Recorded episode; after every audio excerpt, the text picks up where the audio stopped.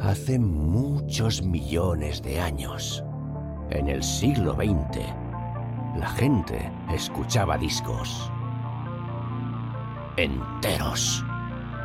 Y a veces se los prestaban y luego hablaban de ellos. Con ustedes, Disco Prestado con Marca Aliana.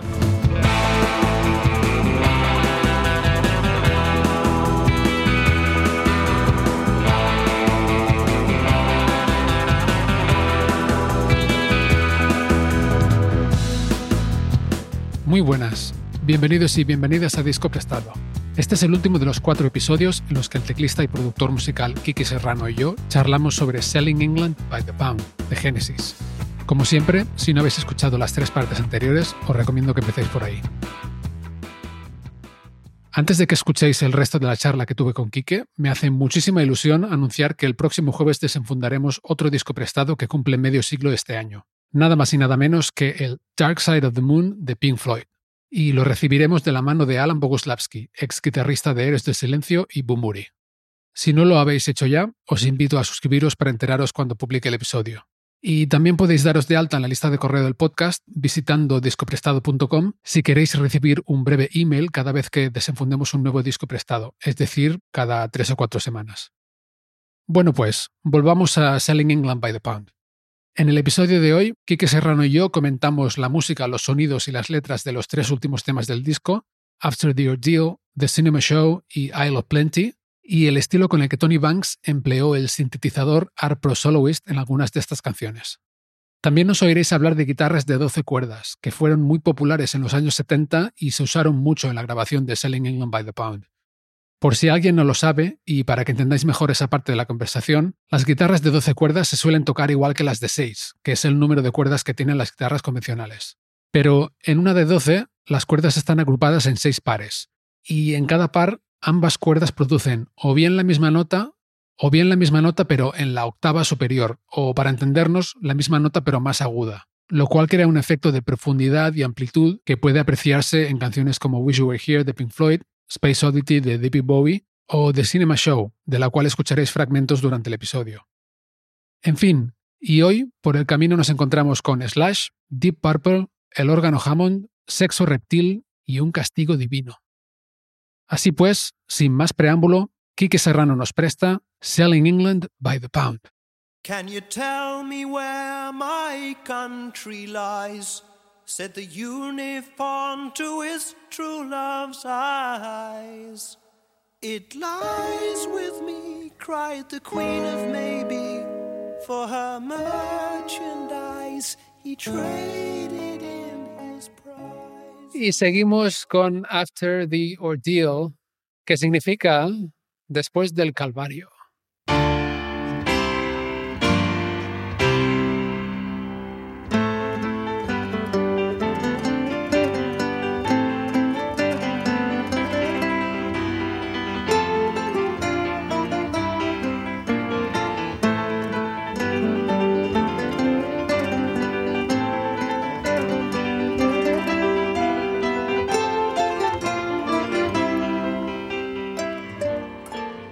¿Qué te parece? Pues otro tema de descompresión absolutamente necesario, hermano. Es un poco ese momento de, después de toda la batalla, ¿no? Un poquito el momento de relajo, de musicalmente hablando, ¿eh? Y muy simple, tío. O sea, es que se nota ahí el sello Hackett total, no sé si estás de acuerdo. Pero realmente es un tema necesario después de todo lo que hemos venido escuchando, ¿no? Un interludio y también necesario antes de lo que vamos a escuchar. Correcto. Muy bien. Si Battle of Epping Forest era el tema más largo del disco, The Cinema Show es el segundo más largo, con casi 11 minutos. Sí, señor. Este tema no iba a ir en el disco inicialmente. Ah, ¿no? no lo iban a poner. Y no, nunca la tocaron en vivo, tío. Pero Jaque convenció a los chicos para incorporar en el disco, ¿sabes? A cambio también un poco de la, de la parte de Banks con sus solos largos de teclados. Hay un poco, venga, tío, tú te estás ahí, ¿sabes? te vienes arriba con tus partes y tal, coño, dame un poquito de peso, ¿no? Dame un poquito de chance, ¿no? Y eso fue otro de los negociados importantísimos de este disco. Tenían un poco de... Ahí se ve la trifulca un poquito, ¿eh? Había que negociar y, No fue un disco fácil, ¿eh? de, de parto fácil, ¿sabes? Ujú. Pero bueno, se pusieron de acuerdo y aquí está. Pero es un tema un poco, también yo, para mí, el gran olvidado ¿eh? del, del disco en sí, porque ni lo tocaron ni. Está ahí, viene muy bien, por muy bien lo que dices tú, por dónde venimos y a dónde vamos. Pero a mí me encanta, ¿eh? pero la trascendencia, pues nosotros que yo creo que eso, descomprimir, hacer de puente, ¿no? Un poco de interludio, muy bien que has dicho tú y tal, es un poco la impresión que tengo yo.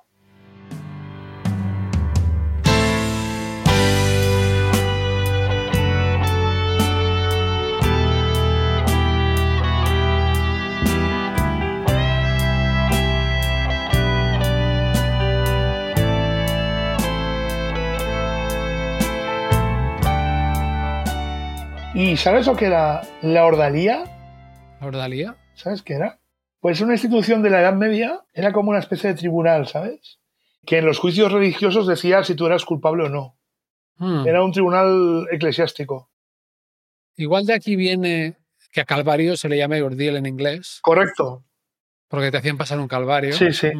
Ahí, ahí Sí, está. ahora sí, sí, ahora lo he, buscado en el diccionario. Ujú. Sí, dice, ordalía, prueba ritual usada en la Europa medieval y en ciertas sociedades para averiguar la culpabilidad o inocencia de una persona acusada, y una de cuyas formas es el juicio de Dios.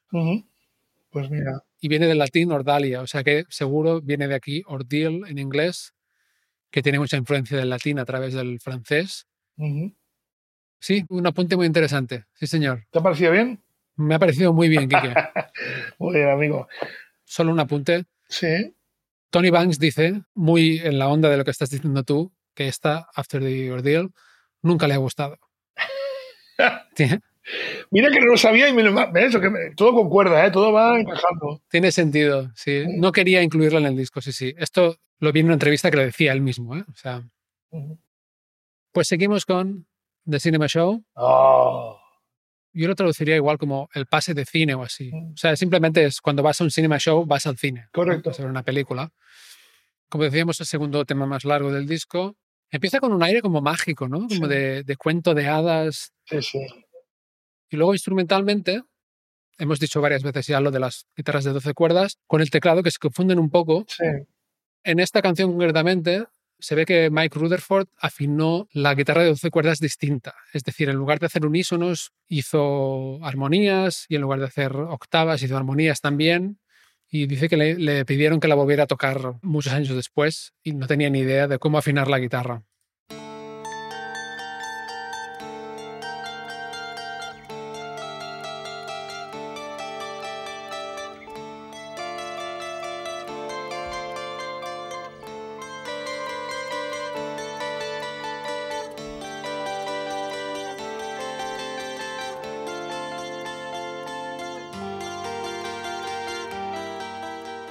Es preciosa, ¿eh? Mucho. Muy, muy de, de eso de como de fábula, ¿no? Súper paisajístico todo.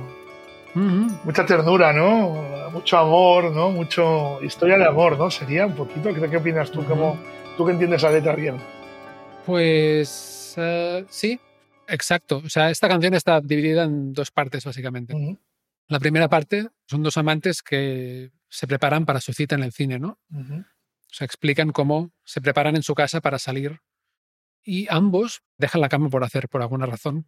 Yo que después de lo que he leído, es como una escenificación, o sea, mucho rollo, digamos, para escenificar un acto sexual. Simple, ¿sabes? Mm, A ver, igual me equivoco, ¿eh? pero es otra visión, eh, los apuntes que he podido recopilar, ¿no? ujú. Es una. Romeo y Juliet, que, que están las dos personas que encarnan un poco el, ¿no? el papel, eh, ap- apaciguan sus Es verdad, es verdad, se, se llaman así en la canción, perdona. Sí, Sí, sí, tienes sí. razón. Sí, La chica se llama Julieta, la que va al cine, y el chico Romeo. correcto, correcto. Es como la, la- la preparación de un acto sexual, ni, ni más ni menos. O sea, es un poco la respuesta a tanto rollo, tanta liturgia, para echar un polvo, ¿sabes lo que te quiero decir? Mm, Y mm. además para reivindicar un poco el sexo en estado puro, no sé cómo decirte, y punto sin más. O sea, oye, hemos venido lo que hemos venido, se acabó. Lo que pasa es que lo adornan, ¿sabes? Adornado, embadurnado por todo el tal, no sé, es... Mm. Hablando de adornar y embadurnar, la alusión al, al consumismo se puede ver aquí también un poco, a lo mejor por. Bueno, ella se prepara poniéndose pretty smells, ¿no? Como perfume en la piel y, dice concealing to appeal, como escondiendo para ser más agradable, ¿no? Escondiendo cosas para ser más agradable. Y él se prepara para ir a la, cita con la cabeza alta y una corbata floral. Dice, a weekend millionaire, un millonario de, de fin de semana, ¿no? Como por un momento.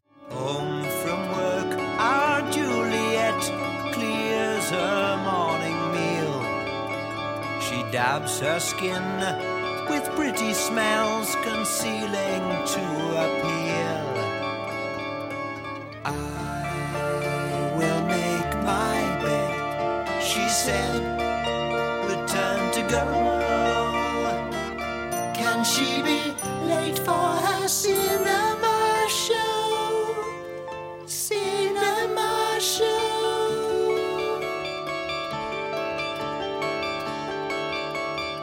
Romeo locks his basement flat and scurries up the stair. With head held high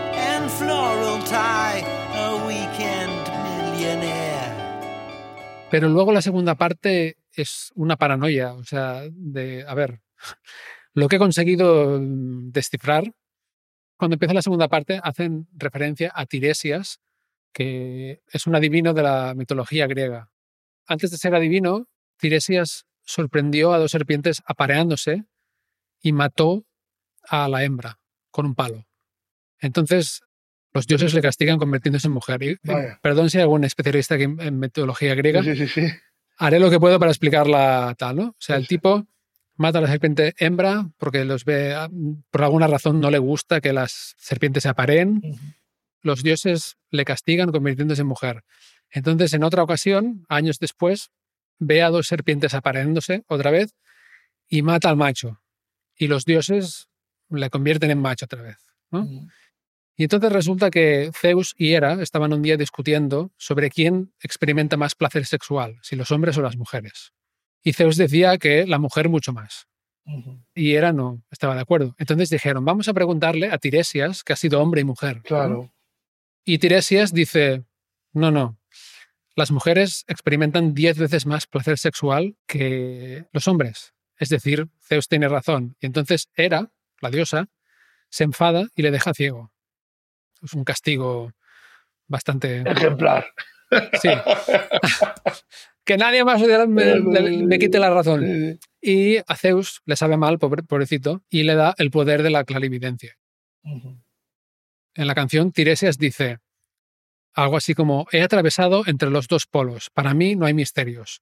Fui hombre y me enfurecí como los mares, fui mujer y di como la tierra, pero en realidad hay más tierra que mar.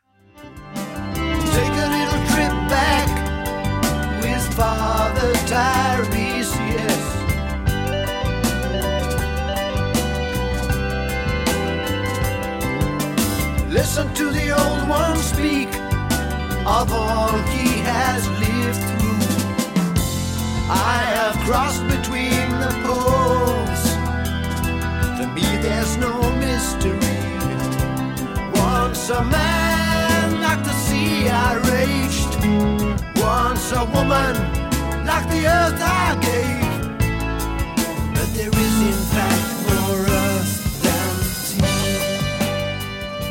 Aparte de eso, Bueno, no te sé explicar todo, pero de eso. No, no, es que es complicado, ¿eh? es complicado. Pero bueno, empieza con la historia de amor, o sea, algo muy cotidiano de estos que se preparan para ir al cine, y luego acaba hablando de algo muy épico otra vez, ¿no? Claro. En la segunda parte de la canción. Es interesante, sobre todo por las dos partes estas, porque son dos narrativas muy, muy distintas, ¿no? Sí, sí, sí. Perdón, ¿ibas a decir tú algo? Sí, no, el, el uso del, del arpa aquí, del sintetizador es de los, de los momentos más álgidos de Tony Banks con Leach y tal. Y Leach, bueno, Lead Signed es el sonido este de sintetizador típico, digamos, para hacer melodías. Bueno, típico entre comillas porque hay una gran variedad, ¿eh? pero bueno, solían ser en esta época los sintetizadores analógicos, o sea, eran totalmente, eran todo, no son, joder. No eran digitales, quieres decir, sino que el sonido estaba producido por voltaje. Sí, exacto. directo, de- sí. Generado por un motor de síntesis interno monofónico, se quiere decir que solo podías apretar de una nota en una nota y eso se utilizaba mucho para motivos melódicos. Ahora han evolucionado mucho, por supuesto, y, eh, y son polifónicos, puedes tocar varias notas a la vez o no, como quieras, pero el lead synth, lead synth, ¿no? Es, por antonomasia, es siempre monofónico y servía pues para hacer melodías destacadas en algunos momentos asemejándose a la, a la guitarra eléctrica, un poco en cuanto a la ejecución, ¿no?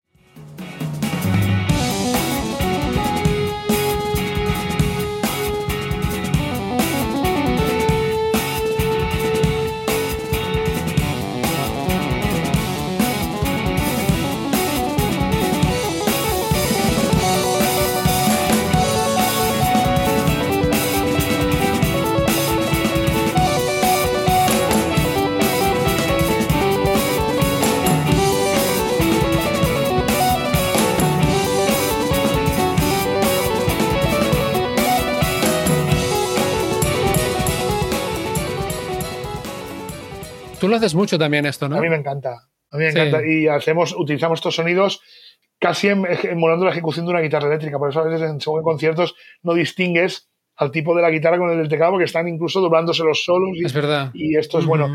Pues aquí encontramos, volviendo un poco al, al disco y a la canción en concreto, encontramos a Banks tirando melodías de synth, ¿sabes? Así como a modo de, no digo guitarrista solista, pero un poco nos da, evoca un poquito esta sensación, ¿no? Y es interesantísimo. Bueno, a mí me encanta justamente eso, ¿no? El discurso melódico que tiene. Porque yo soy mucho más de, de ¿cómo te diría? De, de- tengo otros recursos, ¿no? Pero él es muy melódico, ¿no? Y las coloca muy bien en las notas. No es por compararme a él ni mucho menos. Ya quisiera yo, vaya, pero para que me entendáis. Yo tiro más de escalas y de modos y tal, y él va buscan lo que hablamos siempre, que yo adoro, el gusto, la melodía y, y lo bonito, ¿no? Y por eso suena como suena. A mí realmente me cuesta mucho trabajo pensar así a la hora de ejecutar. Porque enseguida me voy a la improvisación, a tal, y, y el tío las clava todas. O sea, es un grandísimo teclista, Tony Banks grandísimo teclista y mucho más virtuoso de lo que aparenta. Es un muy bueno. En directo, ¿sabes si los solos los hacía parecidos a los del Iguales, disco? Iguales. Iguales. O sea, es un solo compuesto, Sí, digamos. sí, sí, ¿no? sí. Exactamente, solo compuesto y los hacía igual, exactamente.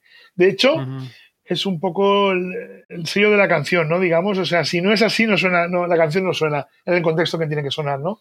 Es un poco el solo de How I Star del Deep Purple del disco, ¿sabes? De Hammond. Sí, sí. Me acuerdo en, en una banda de versiones, yo empecé a tocarlo, me, me inventé uno. Me dijeron, no, no, tienes que tocarlo igual, tío. Claro que luego también escuchas diferentes versiones del Hawaii Star y a lo mejor se iba por las ramas, ¿eh? pero aquel solo es icónico. Y es verdad que otras cosas desdibujan la canción, yo diría. Aquí estamos igual. Tony Banks era un, era un gran ejecutante de sí mismo, ¿no? O sea, después de componerlo, solos compuestos, el tío los ejecutaba milimétricamente perfectos. O sea, al, al Claro, sí, sí. Sí, sí, o sea que- Claro, tiene sentido, por eso te lo preguntaba, porque los solos que están hechos con un sentido muy melódico normalmente, o sea, pueden acabar siendo parte de la composición, ¿no? Sí, sí, sí. Es como estaba pensando ahora en comparándolo con guitarristas, Slash de Guns N' Roses, es un poco lo mismo. Hay muy pocos solos de Slash que puedas improvisar algo. Correcto. Son tan melódicos, o sea, son parte de la canción Correcto. igual que la melodía de, la voz, ¿no? Sí, Sí. En cambio, Ujú. intenta decirle eso a Jordan Rudess, ¿sabes? Que empieza a tirar notas Ah. de, de- de- el tío empieza a tirar notas y, claro, dice, bueno, él se habrá equivocado alguna o no. No te enteras, Ah. porque pasan todas tan rápido que, que con todo el cariño, bueno, para mí Rudess es una, una bestia, ¿eh? O sea, es un, lo adoro. Sí. O hablando de Deep Purple, dile eso también a Richie Blackmore, Sí, que es también un súper improvisador Correcto. y correcto, tío. no toca lo mismo dos veces.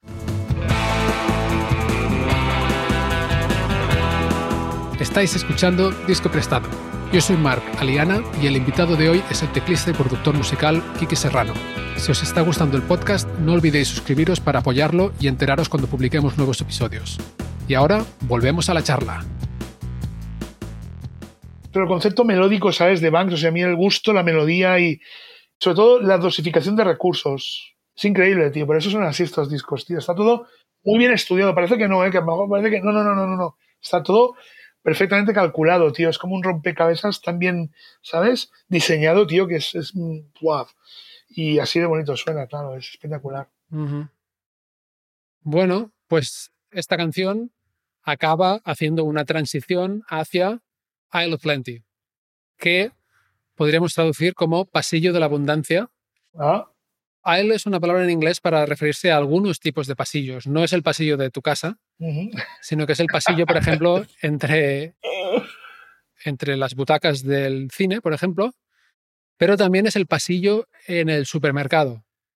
Y este es el remate final contra el Sí, consumismo. señor. Sí, señor. Y bueno, musicalmente es una especie de reprise también del- de la primera canción, ¿no? Sí, sí, sí. De Dancing with the Moonlit Night.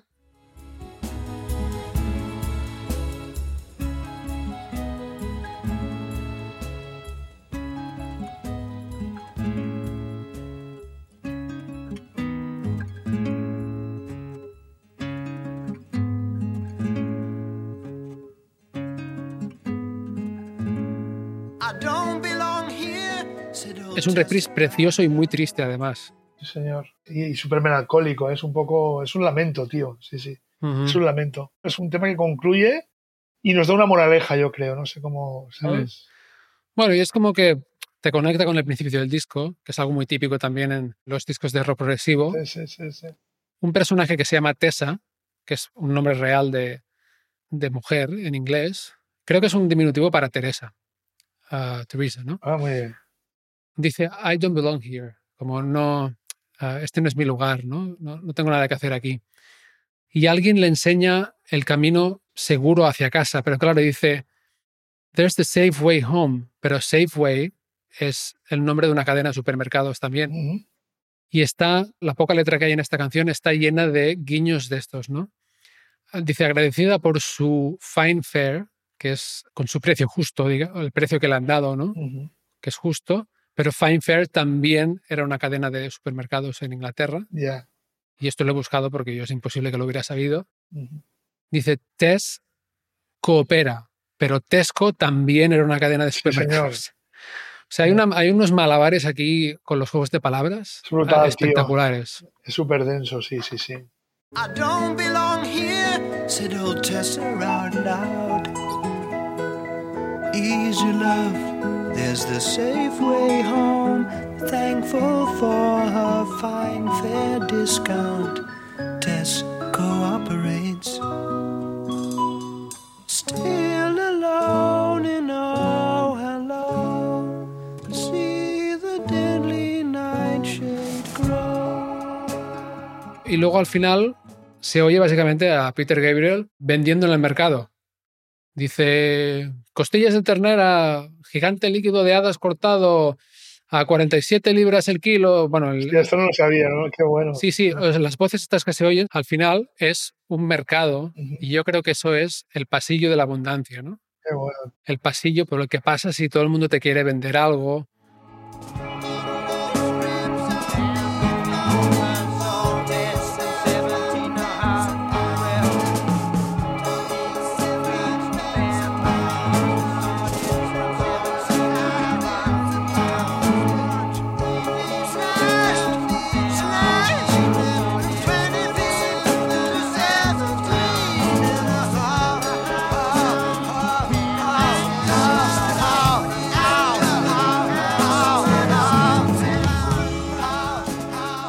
Parece ser que no dejaron nada al azar, ¿eh?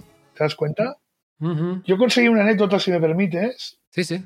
Parece ser, en algún momento, los Genesis se plantearon que el Dancing with the Moonlight Night, el Cinema Show y el este último, Eyes of Plenty, fueran una única pieza.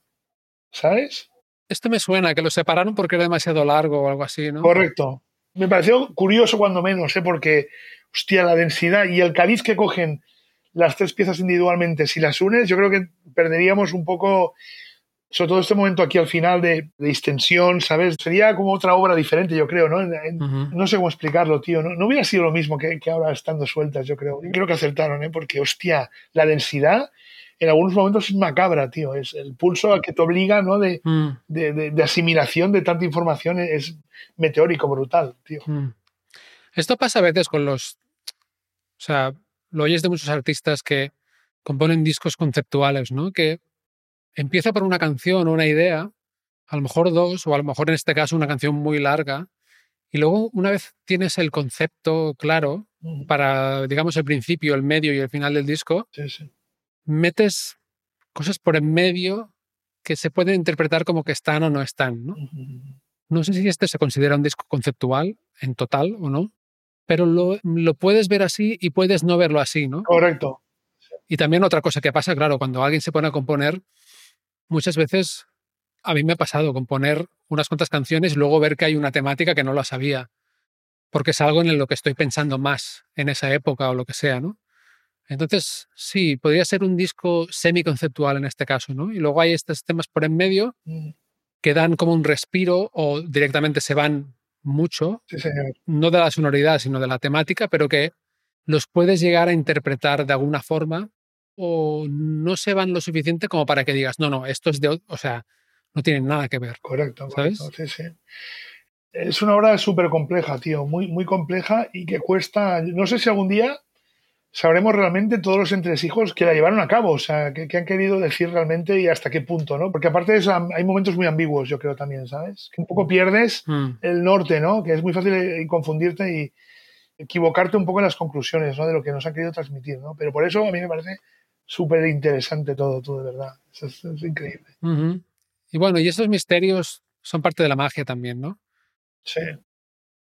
Pues bueno, Quique, muchísimas gracias por haberte tomado el tiempo para hablar mm, de forma extendida de este super disco, de este disco clásico del rock progresivo.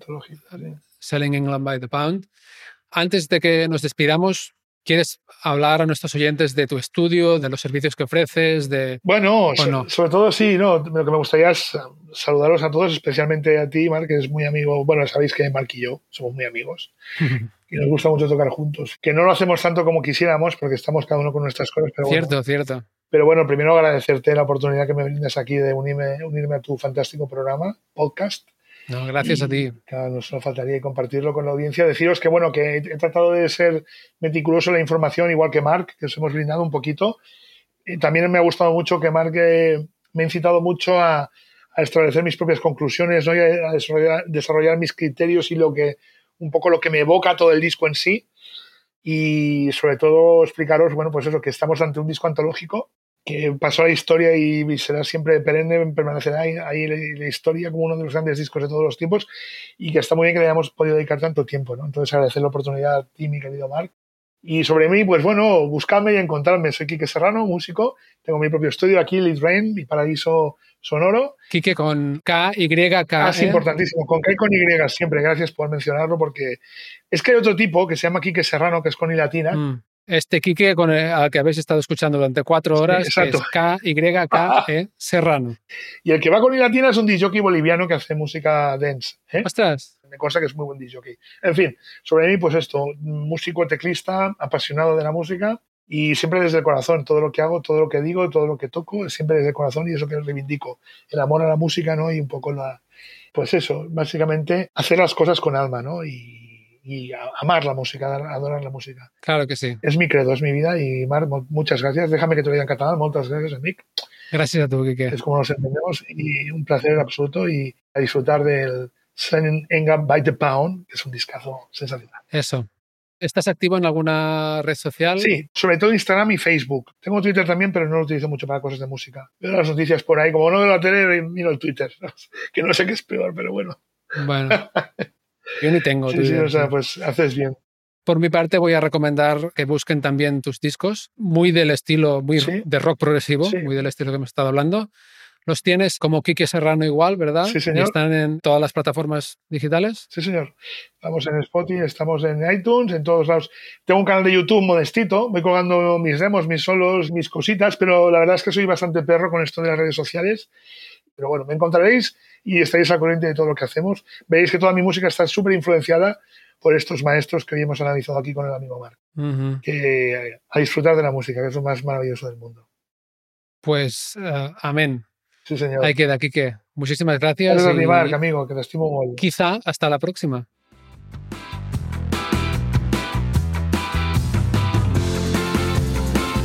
Y así concluye la serie de cuatro episodios de Disco Prestado que hemos dedicado a Selling England by the Pound.